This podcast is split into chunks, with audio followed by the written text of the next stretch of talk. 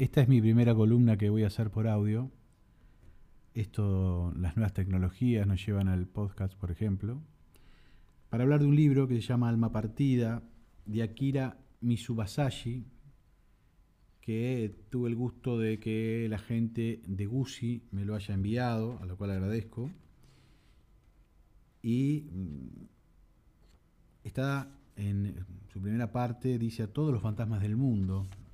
Indudablemente algo de lo fantasmático se cuela en este libro, que tiene aparentemente Akira Mitsubayashi, este japonés, francés, franco-japonés, este, que sabe mucho de música además, juega mucho con el tema del alma, el alma como cosa espiritual, pero también el alma como el alma del instrumento de cuerdas, ¿no? esas piezas pequeñas de madera interpuestas, dice, en el cuerpo del instrumento, entre la tapa y el fondo, para mantener igual distancia ambas partes y asegurar así la calidad de la propagación y la uniformidad de las vibraciones.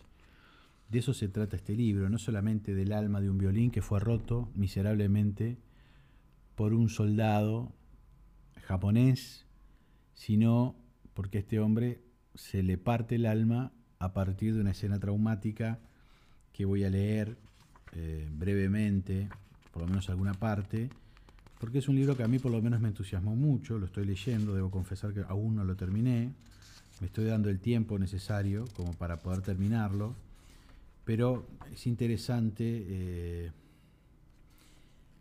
relata una escena de cuatro músicos que se juntan a tocar, tres chinos y un japonés, amateur, pero muy buenos músicos los cuatro, Yu, que es el, personaje, el, padre de Río, que es el protagonista de este libro, que es un niño muy pequeño. Se trata de justamente una escena que es traumática, donde estos músicos están eh, ensayando, tocando, este, saliendo del mundo de sufrimiento de ese momento, de esa época, y son asaltados son invadidos por estos militares y lo que dice es, eh, empiezan a, gritar, a, bueno, a, preguntar qué están haciendo ahí, porque tienen las cortinas bajas, las cortinas esto, todo, oscuro, las cortinas cerradas, dicen que es justamente para que no entre la luz, para que puedan ensayar mejor. Eh, por supuesto, esto los militares no lo entienden hasta que aparece un teniente que parece ser un amante de la música, este, descubre que habían destruido el violín de Yu, que era un muy buen violín, un alma partida, ya aparece ahí al principio, y eh, lo que hace Yu, una vez que se llevan a los, a los músicos, es este, darse cuenta que hay un niño encerrado en un eh, placar o en un ropero. Su padre lo escondió ahí por las dudas de lo que podía pasar.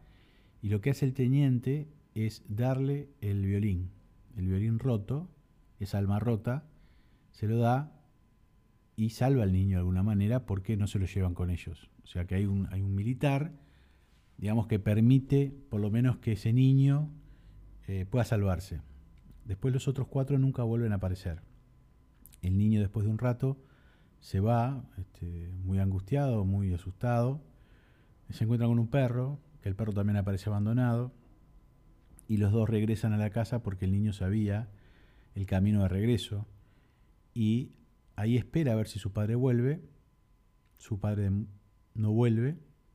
El niño se duerme con el perro abrazado y la escena termina con una persona que es conocida, que lo encuentra el niño solo, y bueno, ahí termina lo que sería la primera parte del libro, después viene la otra parte del libro, que ese niño ya es un hombre, se convierte en un luthier que arregla violines, que arregla armas rotas.